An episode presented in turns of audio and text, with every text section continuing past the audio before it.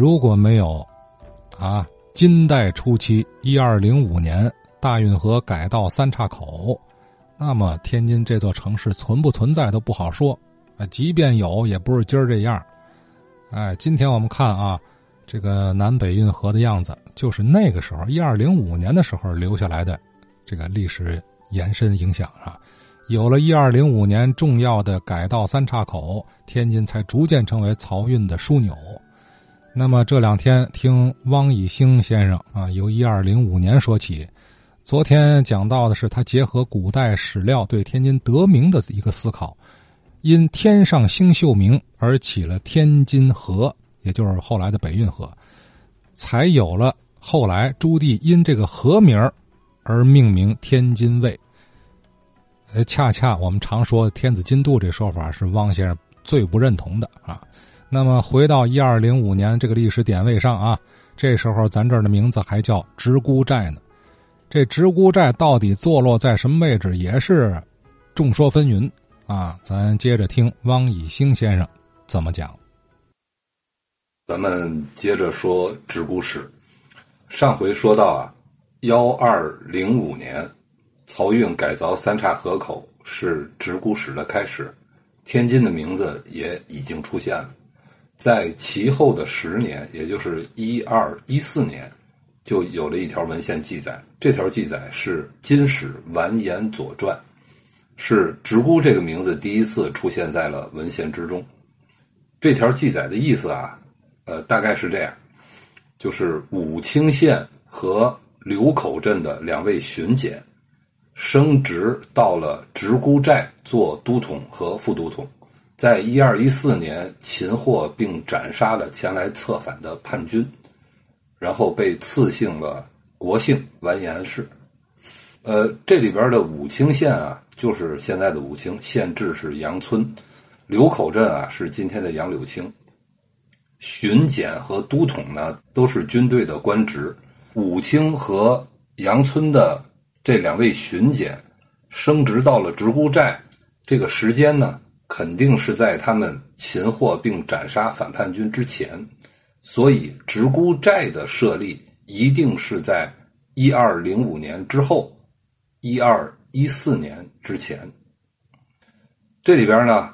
还有几个细节特别值得注意。第一是两位巡检升职到了直沽寨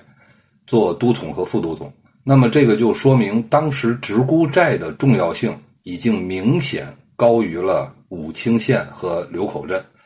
第二个，都统管辖军队的人数。呃，学术界我见过两个观点，一个观点呢说是应该有五千人，另外一个观点说是应该有七千两百人。大家都知道，古代的军队啊都是带家属的，所以如果呃仅按一户有三个人计算的话呢，那么直沽寨的规模至少也要一万五千人到两万多人，所以直沽寨的规模已经相当的庞大了。所以呢，无论从这个军事的等级上，还是当时驻军的规模上，都表明了直沽寨已经超越了周边其他市镇的区域中心和重要的军事重镇。呃，还有一个细节也说明了直沽寨的重要性，就是反叛军来到直沽寨来策反，因为当时已经进入了金国和元军的。对决的阶段，第二年元军就已经把北京给占领了，所以在这个时候，反叛军过来策反直沽寨的首领，也说明了直沽寨的重要性。史记中“直沽寨”这个名字只出现过一次，在直沽寨的确切位置和存续时间，在学术界一直没有得到很明确的解决。咱们先说具体位置。我们说到了一二零五年，漕运改凿三岔河口，然后一二一四年直沽寨就出现了。那么我们来细究一下，这里边实际上是连续发生了好几个历史事件。首先是一二零五年漕运改凿三岔河口，之后是设立直沽寨，再之后是调来武清县和柳口镇的两位巡检到直沽寨做都统。然后才是叛军来诱降，最后呢是两位都统平叛，被赐予国姓。那么这几个历史事件，在不到十年之内持续发生，我觉得这足以说明直沽寨的确切位置就是三岔河口，而不在别的地方。当时的直沽地区也没有其他的地点符合这几个事件连续发生的地理条件。我见过有观点说啊，这个直沽寨应该在大直沽，这个说法肯定不对。因为改造后的漕运路线不可能经过大直沽，漕运不可能从南边先到三岔河口，然后顺流而下，至少五公里到大直沽，然后在河上掉头，再溯流而上到三岔河口，再向北往通州、往北京输送漕粮，这是不可能的。所以，直沽寨的确切地点只能在三岔河口。呃，第二个问题呢，就是直沽债的存续时间。史籍中的确只出现过一次这个直沽债的名字，对此似乎无从考证了。但实际上不是，直沽债的存续在其后的史籍中是有迹可循的。刚才我们说了，这个直沽债都统平叛的这个事件呢，发生在一二一四年，已经进入了金国和元军的战争时期。金史中还有其他的记载，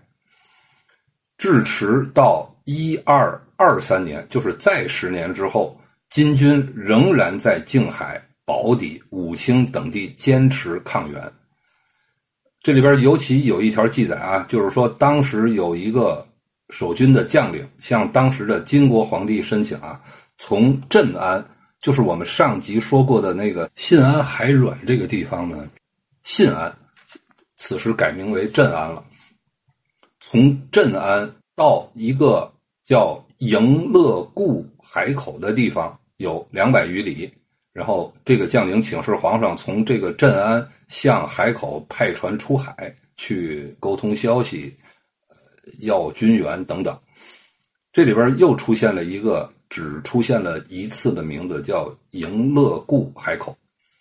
呃，天津早期历史特别好玩，有很多名字都是只出现过一次，所以也就给我们造成了一些所谓的谜团。比如说我们刚才提到的信安海软，比如说今天这集主要主要要说的直沽寨，比如说上集说到的天津河，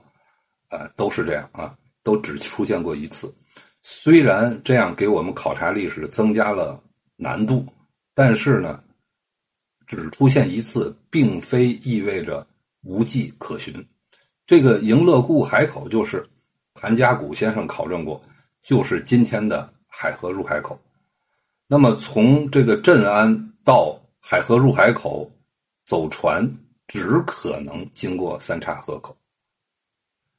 结合我们刚才说的，金军仍然在静海、武清、宝坻一带据守，那么我们就可以确定，当时的三岔河口仍然在金军手中。既然在金军手中，那么我们就可以确认直沽寨肯定还是存在的，因为刚才我们提到了直沽寨都统平叛的这个事件，如此重要的一个军事堡垒，一个军事建制。已经在这儿持续存在，并且整个这个广泛的地区也在金军的手中。那么直沽寨消失了，是完全无法想象的，是吧？所以我们能够确认直沽寨一定持续存在，至少持续到了一二二三年，就是史籍中有记载的这个年份，就是刚才我说的，向金国的皇帝申请。从镇安向海口派船的这则记载的时间，至少到了一二二三年，直沽寨仍然持续存在。还有一个佐证，就是金史中还有记载啊，能够证明当时的金国虽然已经南迁，但是金国的皇上对北边金军的支持一直是持续的。漕运虽然很困难，但是并没有断绝。漕运呢必然经过三岔河口，也就是直沽寨，所以我们就能够明确得出这个结论：至迟到一二二三年，直沽寨仍然存续。好，我们今天解决了一个直沽寨的问题，直沽寨的位置和存续时间，我们也就把直沽史的时间呢向后推移了十年左右，到了一二二三年之后。下回我们接着聊，顺着历史的脉络继续探寻，看一二二三年之后，直沽这个地方的城市聚落是不是持续存在的。好，谢谢大家。